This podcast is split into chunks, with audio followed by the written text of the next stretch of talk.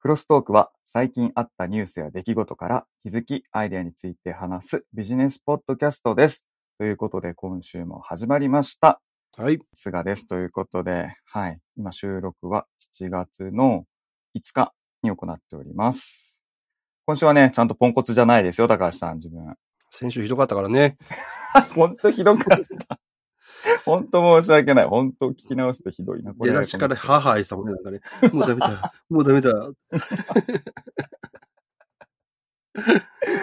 もうね、申し訳ない、あんなの。本当に。まあ、そういうのもあるなというね、生の 録音、記録をされてしまいましたけれど。はい。いやー俺はね、うん。もう何年かぶりやろう。うん。すっごい久々に月曜日から金曜日までお酒を飲まない生活をしました。ちょっと待って。二人とも酒の話、こねた。い あやあでも俺の場合はすごい飲ん飲んでない方やから。飲んでない方ですか、うん。すごい。いですね。で、お酒ずっと飲んでて、はい。一日だけやめるとその一日辛いというか、夕方ぐらいでまた飲みたいなっていう瞬間があるんですよ。ほうほうほうほうほでも、3日目過ぎたあたりから、う。うん。もうお酒いらんなってなってくるんですよね。おー、いいことですね。うん。で、5日目なんで、このまま俺もうお酒やめようかなって思うもん。ってああ、なるほど。言いながら昨日飲んだけどね。オチがつ こう思たわ。裏切らんなぁ裏切らんなぁ期待通りやな。面白いで、しか。も5日ぶりとかに飲んだらうまいねん、酒が。が またゼロからや。 うん。だかおもろいですね。へえ。らやっぱ、抜く日は、うん、うん。作った方がいいですね、ハイボール。うまい っすよ。なるほどね。楽しむために抜くみたいな。うん。うんもう高度だな楽しみ方が。なるほやっどぱ。必要やね。うん。あと、もう一個は、今日、この収録始まる前に、うん。鬼滅の刃21巻、はいはいはい、はあい。れ出てるんですよね、今ね。はい。なんか20巻出るときすごい話題になって、みんなすごかったのに、21巻あんまり言ってなくてさう、んうんうんうんうんうん。あれあ、出てたんやと思って、うん。ダウンロードして、うん危なくこの収録飛ばすとかやった。鬼滅で飛ばさあれかるんあかんあかんよ読んでたらあかん ねや。今から収録やと思って。なんか、あれ、最終巻24でしたっけかなんかになるんですうよんね。そ、うんそこまではね、もうね、発売スケジュールがもう決まってるから、話題にならないんじゃないですかもう20あそうのいうこ時となのに、ね。もうう、えっん。と、スケジュールが出て、しかも予約特典が何って、紙版のやつは、予約特典が何です、特別価格版がありますっていうのも出てるんですよ。ははあ。そうなんか。そうなんです。だからか。そうなんです。だからじゃないですかへね。うえん。あとあれでしょあの、コロナの時だったのに、その、紙の特別版がついてる紙版の方を買いに行かないといけないからっていうので並んでて、それがより目立ったんじゃないですかね。ああ、そっかそっか。うんなるほどね。はいうん。この後で読もう、鬼滅。はい。はい。もう、読みたくて仕方がない。もう早終わろうかも。今日うん ということで、また 来週。そういうことですね。じゃあ、はいはい早速今週気になった鬼滅以外のおネタはありますでしょうかはい。いやあの、スポーツがね、再開されて今、どんどんどはいんどんはいはいはい。うん。やってますようね。んで、我がカーブもうん。やってるんですが、うん。今月7月からですかね。うんうんうん。あの、j コムの方でも放送される試合が、うん、なるほど。ということで、申し込んだんですが、なんと、ここまで雨続きでなかなかあー 見れないという。 確かに、そうかも。は大雨ひどいですからね、今ね。い。うん。で、もう一個、ガンバ大阪の遠藤選手って40歳らしいんですけど、うん。 J1 うん。最多出場記録ですって。へえ、みんな、すごい。すごいね。へー40歳でまで、まあ、かキングカズはまだやってるけどね、53歳。 でも J1 じゃないんですよね。あ、そうそうそでうす。よね。あ、でもい今 J1 ちゃうかまな。た、あ、そうなんですか。すごいな。キングだ。うんうん。へー、で、一個気になったのがね、ナイキがね、サッカーボールに革命を起こしましたよ。ほうほうほうほう。何何何が起きたんです子供の頃にあの白黒のサッカーボールやったと思うんですけど、かはい。で、そっからいろんな形変わってるじゃないですか。なんか変わった形に変わってなんて、あれ結局、流体力学に基づいてはいはいはいはいはねい、その、ぶれたりしないようにまっすぐ飛ぶようにということでいろいろ開発されてるんですよね。うんうんうん。で、今回は、よりまたそのぶれない空力を考えてほ作ったボールっていうのが出たらしいわ。う。へえ。それも、公式級になるんですかね。公式級として採用するかどうかは、その作家連盟が決めることやからまた別やと思うんだけど、うん。作ったのがね、ロボットに何回も蹴らすんですって。え、あ、試験用にうん。あ、同じ強さでずっと蹴れるからってそうそう、多分そうやと思うね。はあはあはあはあはあそれがおもろい。な、思って。へえ。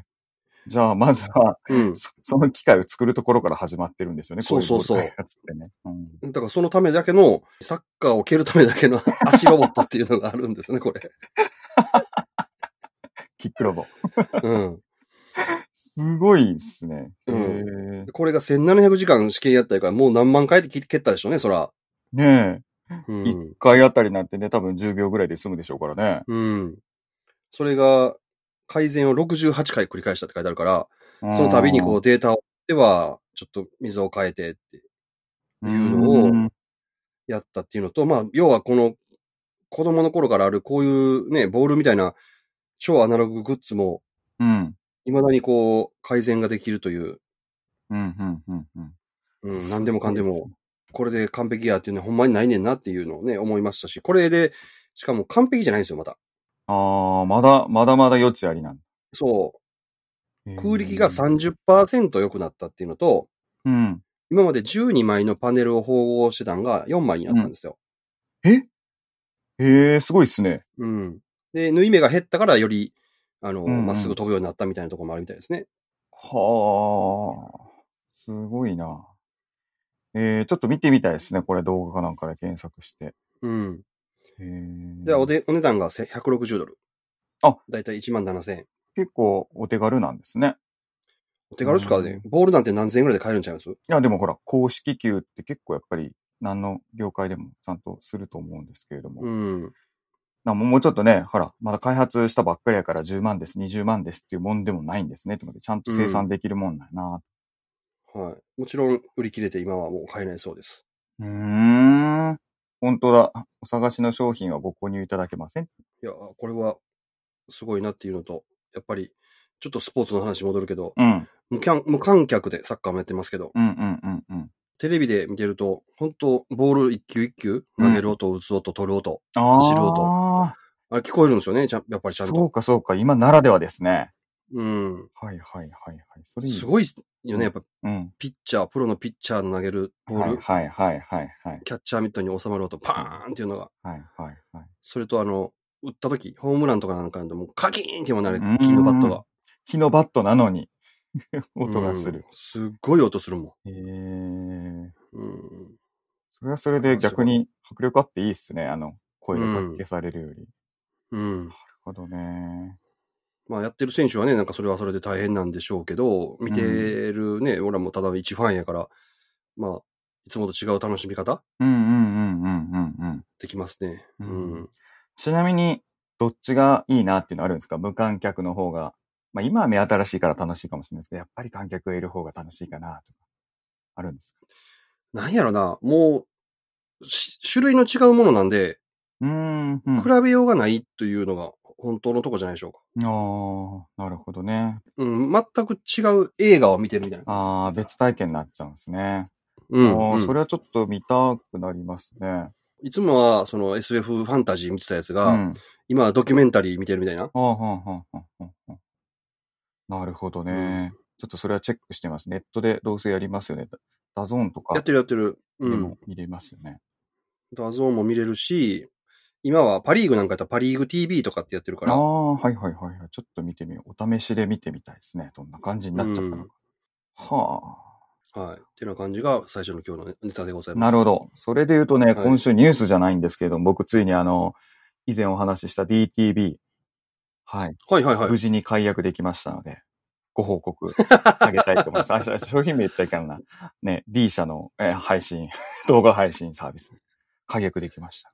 え結局どうやって解約できたのはい。まあ、普通に解約一応できました。自分のアカウント見つけて。カウントしああ、そういうことか。はいはいはい。そしてですね、驚くべきことが僕、分かったんです。うん。なんと、別のカードでも契約をしておりまして、はい。 2本 DTV の契約を していたということが判明しまして。もうもったいない。ちょっと待ってくれと。これはどうしてこうなったんだと。何年払ってたんえ、1年、2年ぐらいじゃないですかね。2つだったら多分合わさっうわて。でーね、そうれん、またそしたら、あ、またアカウント探さなあかんやんっていうね。うん。で、探したところ、まあ、ほら、自分もメールアドレス、ほら、仕事用からもう、仕様から何からもう、めっちゃあるから、うんうんほんで、大体このあたりちゃうかなっていうのを入れていったら、まあ、見つかりまして、うん。 ID 検索して、あで、見事に解約手続きを行いまして、多分ね、今月の両方の明細見てみて、引き落としとかなければ、今月来月なければ、もう、無事完了されてるものと思われますね。なるほど。はい。すっきり した。たかだか月500円やけど、2つやったら1000円か。すっきりした。うんもったいないわ。何も見てないのに。そうですよね。うん。はい。というのがね、なんかその、 配信系で思い出したわと思って、ニュースっていうか、僕的ニュースですけども、はい。うんいや、サブスクやったらニュースあったで、あの、ソニーがさ、うんうんイメージセンサーを作ってるじゃないですか、あそ こってはいはいはいはいろんなカメラとかスマホのカメラとかにも使われてるやつ。い。イメージセンサー何番あってもいいですからね。う。うんん。はいで、それをですね、うんまたあ新商品発表したんやけど、うん。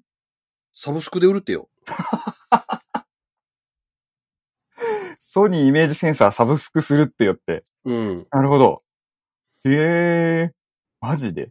センサーだけの貸し出しってことですよね。いや、えっ、とね、実際貸し出すのはそのハードウェアの方じゃなくて、うん。やっぱりその権利取り込んだ、うん、いや、権利、あ、権利もね、ライセンスと、うんあと、そのデータ解析のためのソフトウェア。ああ。はいはいはいはいはい、うんはいそこの部分をサブスクです。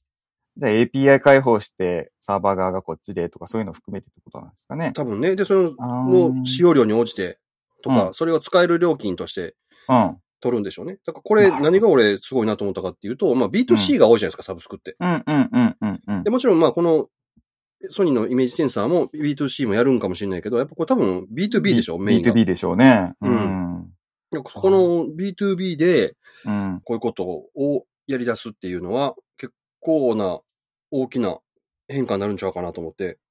う。うんんなるほどまあまあもちろん Google とかね、あの、でっかいサーバーで、それをサブスクでっていうのはやってんのかもしらんけど、うんうんうんうん。ね、マイクロソフトもオフィスはサブスクになったしね。うんうんうんうん。ううんん。でも日本の会社でこういうのをやってる、しかもその、ものを作ってやってるところって少ないんちゃうかなと思って。うん、新しいですね。なるほどね。うん。サブスクっても、でも実際にはなんだかんだ言って、B2C のサービスがフォーカスはされるけれども、結局儲かってるとか市場がでかいのは B2B でしょうね、でもね。やっぱそうなんですね。うん。うん。いや、だってほら、企業のサービス契約って別に、ね、個人と違ってもっとやりやすいし、先ほど言ってたね、マイクロソフト、アドビうんだって個人契約っていうよりも、あの、スモールビジネスの方とか、もしくは大企業ってことでしょ、普通のあの企業う系ん関係役の方が多分ね、表に出ないだけで、でかいわけじゃないですか。うん。うんあ、そっか、そう考えたらソフトウェアのサブスクっていうのはあるから、ソニーうもんそのソフトウェアのサブスクですって言ったら、そんな、めちゃめちゃ目新しいわけじゃなくて、ちょっと視点を変えたらあるんですね。うん。まあ、ただ、イメージセンサーっていう、まあ、範囲ハードウェアも含むのかも含めて、うんな。んか対応してるハードしかダメなのかとか、なんかいろいろこれで開発しやすくなるとか、なんかいろいろそういった意味では面白いのかもしれないですね。ソニーからそういうのっていうのはあんまり。うん。うん。あとは、ハードウェア系のサブスクって言ったら、IoT 向けの SIM カードほうほうほ開発用の API。えー要は、なんだろう、自販機とかも今、あの通信とかしてるんですけれども、で、そういうののやり取りとかを、裏で SIM カードで、こう LTE 通信とかしてるんで、う。ああ。そういう SIM カードとか。で、それの貸し、なるうん。あの、契約とかなんとかとか、メッセージのやり取りとか、するプログラム一式とかも含めてですから、うん。 SIM カードをもう早く物理的な SIM カードなくしてほしいな、早く。もうデジタル書き込みありますからね、今ね。ね。うん。SIM カードもね、SIM ロックカードロックとかいろいろあるけれども、なんか、上がってたらツイッターで、あの、テレビかなんかの番組でセキュリティのをやってて、うん。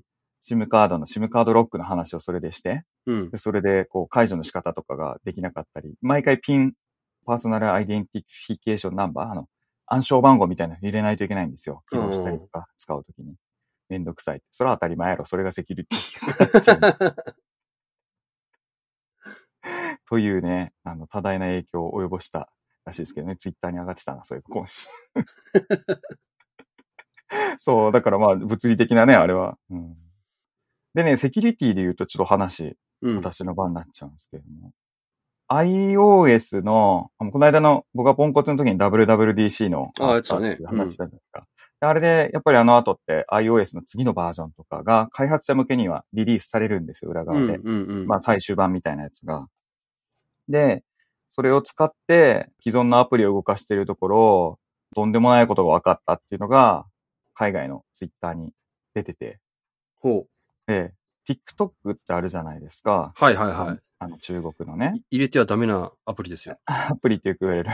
この間ね、インドもね、あの、喧嘩するのにこれは使わんっていうね、禁止アプリにしましたけども そのビデオのね、アプリ TikTok さんが、なんかこうコメント入力時とか文字入力時にほぼリアルタイムでクリップボードの内容を読み取っているっていうことが、その iOS14 の実装されたプライバシー機能、プライバシー対策機能の中でオンにするとわかるっていうのが判明して、TikTok 超め、超読み取りしてんじゃんっていうのをね、ツイートされてましたね。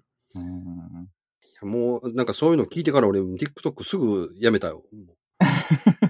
入れてはダメ、情報抜かれるよっていうのを聞いてから。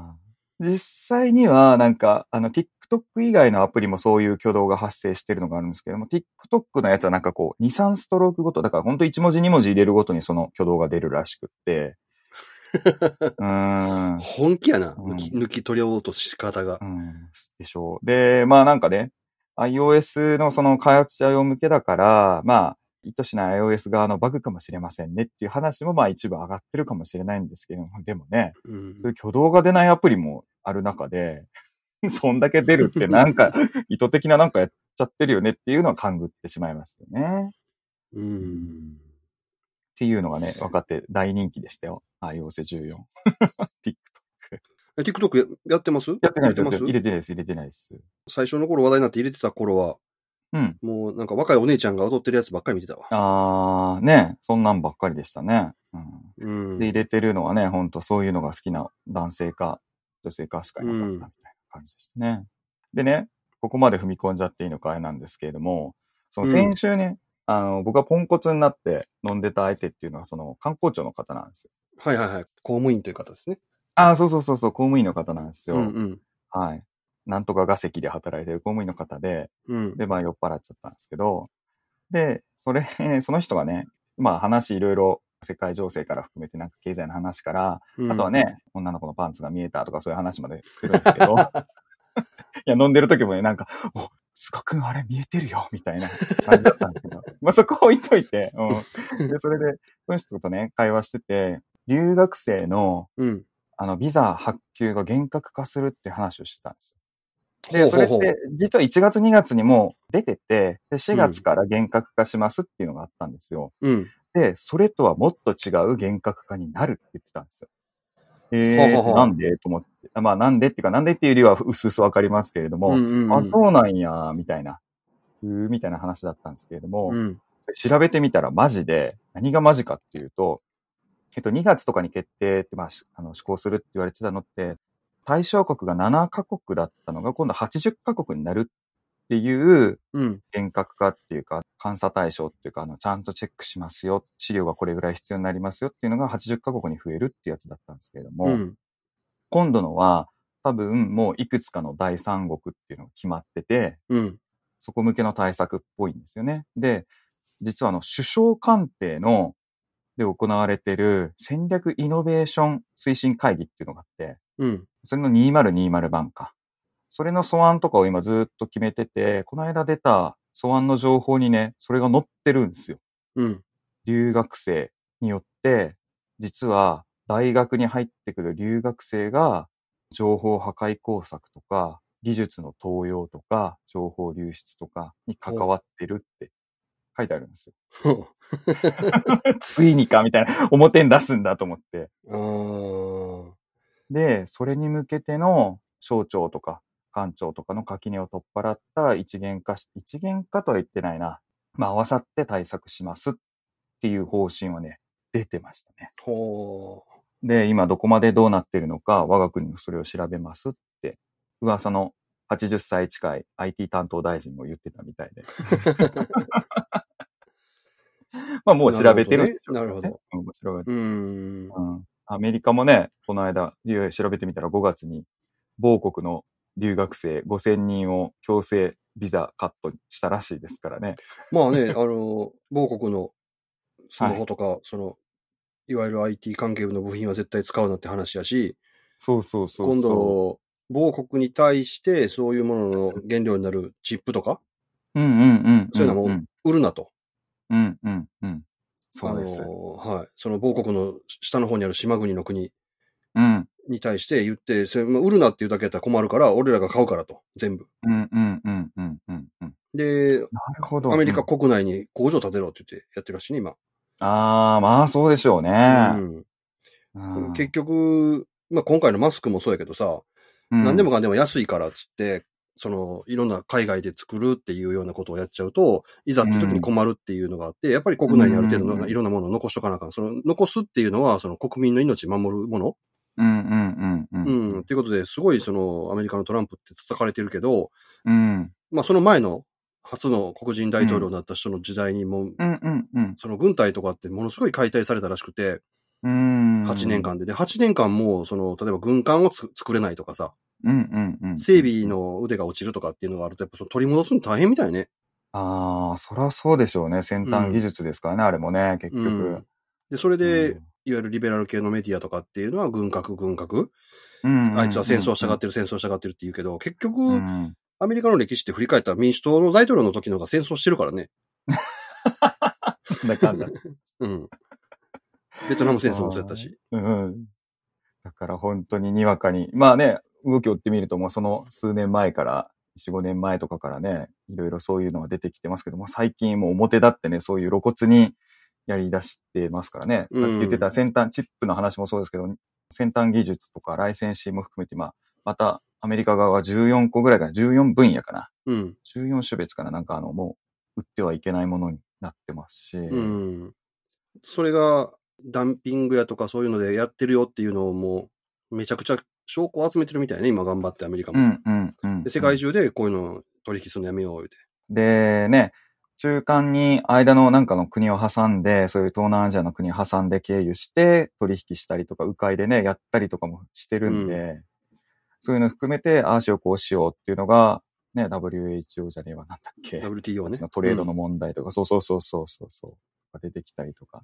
でそうやって考えるとね、今回のね、香港の問題もなんであんなに必死になってるのかって、やっぱ出る何かが必う要なんと。か、ねえとかっていうのをね、そのパンツが見えたっていう話をしてるわけです よ。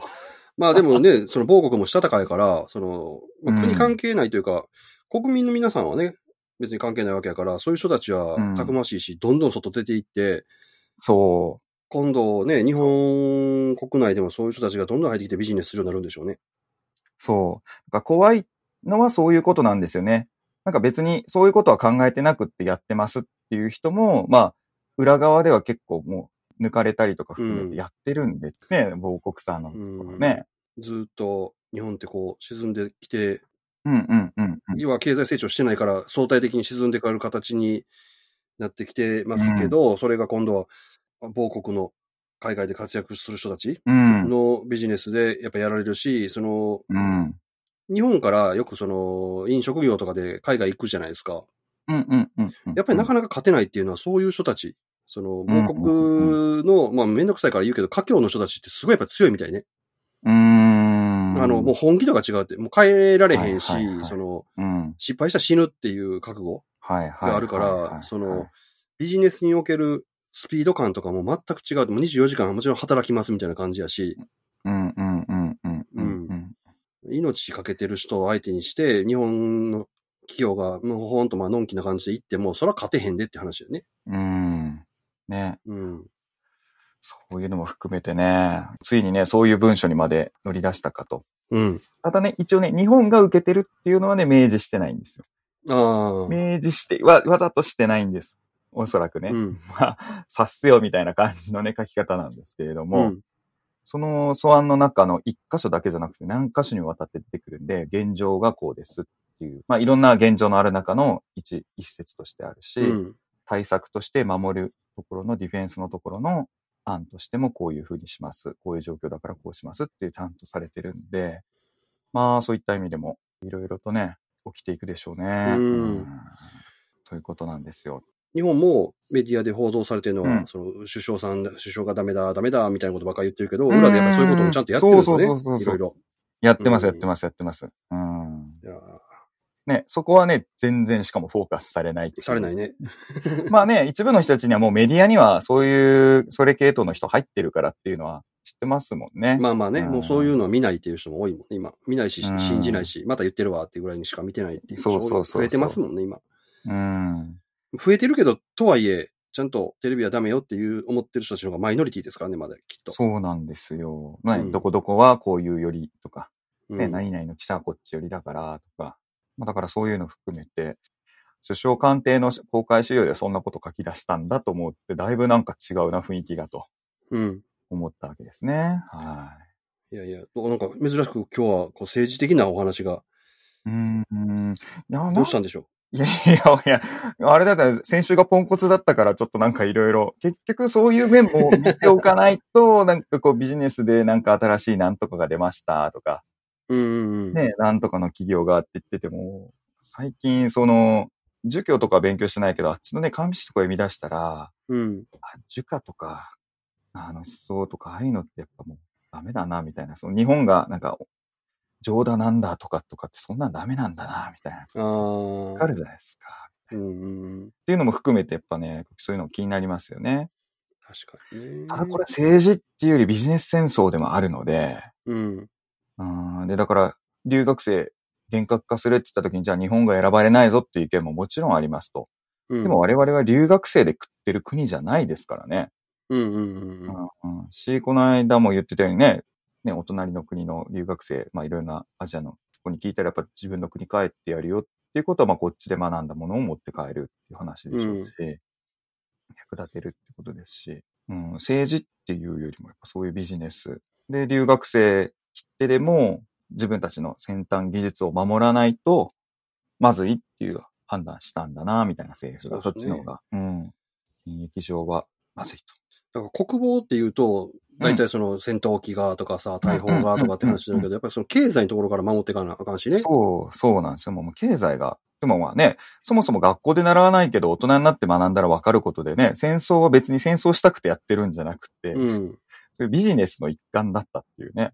そうよ経ね。済だから、軍事力を持つっていうことで、平和を保つっていうバランスオブパワーっていう考え方が第二次世界大戦後にできた考え方なんで、うんうんうんうん。だからそういうのを、力の空白を開けちゃうとやばいよっていうのが、言ったらもう歴史の中で培われてきた人間の知恵ですからね、これ。そうそうそう、ナショナリズムだったりとかなんとかって、やっぱね、そういうなんかこう考え方を経てくる中で、これが前提、これが前提ってやっぱありますからね。うん。うん。そうです結よ局ね、、日本も防衛省の人やからって言って、うん、その、さっき言った戦闘機や大砲やっていう話だけじゃなくて、その、サイバー空間のことももちろん今話ができないとダメだし、うんうん、経済のことも分かってないと、ね、うん自分たちの武器やのないのっていうのはどうやって来るかっていう話、さっきの、そうそそのうそ武う器の、例えば弾であるとか、銃であるとかっていうのが、もし、某国が作ってるようなやつで、それ止められたらもう終わりやからね、終わりですからね。なんか細工されたら終わりですしね。終わりやし、うんだからそういうのを考えると、総合的に経済もやし、まあ、政治、国際的な政治の状況もそうやし、それもちろんその軍事のこともそうやし、そ総合的に喋れないとダメですよね。そうなんですよ。考えないといけないですね。ほんとネジ一本からね、それ作る工作機器からの話なんで、そうそうそう。うん。で、それがね、ビジネスと政府と国家間とみたいな。ってなってくるから、まあ最近はそれがもうアプリまで来てんだなって思うとね。ああ、アプリなんかもそうやもんね、本当そうです。ね、面白いからってアテンションビジネス。関心、興味引く、時間を潰したい、たまたま入れてるっていうだけで位置情報と何かと結びついて、で、いろいろされちゃってたりとか、あるわけじゃないですか。ね。確かにね。もう今回のそのコロナのこの騒動で、某国はもう全部スマホ持ってる人の情報は把握できるようになってるらしいですね、もうーん、そうなんや。う。うん。そうですね。スコア管理もされちゃう、あれになってますしね。うん。 なるほどね。そっちのね、なんか、新型肝炎、あ肺炎系もね、またいろいろね、あったんですけど、またちょっと次回ですかね、時間的にいけんのかな。大丈夫。 うん。まあまあ、次回しましょうか。はい次回しましょうか。覚えてたらね。いやなんか今日はね、なんかちょっと、真面目な話になっちゃいましたね。うん、真面目やったし、もう先週の分取り返そうというこの意欲がすごいね。いやいやいや、じゃよくないでしょ。今朝の今朝まで、明日のネタ何って言われて、そういえば、なんもないっすね、みたいなこと言ってたのに、あ、そうだそうだ、みたいな感じです。はい。じゃあまあ、今回はこれで終わりましょうか。はい。はいそうです。はい。じゃあ今回もお聞きいただきましてありがとうございました。はい。えっ、とね、雨が増えてきてますんで、気をつけてくださいって、まあ、いろいろ備えあればってところもあるかもしれませんけれども、良い一週間をお過ごしください。